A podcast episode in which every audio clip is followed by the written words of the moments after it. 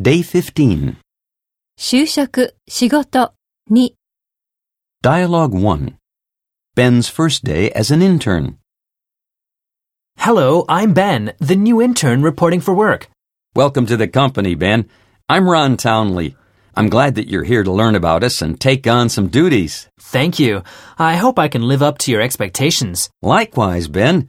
You might like to know that we will make a contractual agreement to take you on again after graduation if you show potential.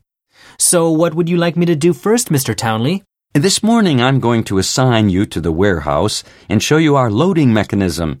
We have a high turnover of commodities, so we're constantly receiving and delivering boxes.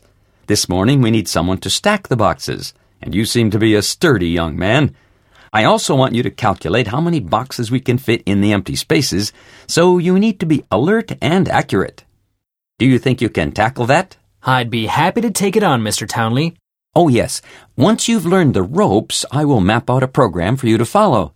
This program will help you gain experience in sales and inventory and will also touch on logistics planning.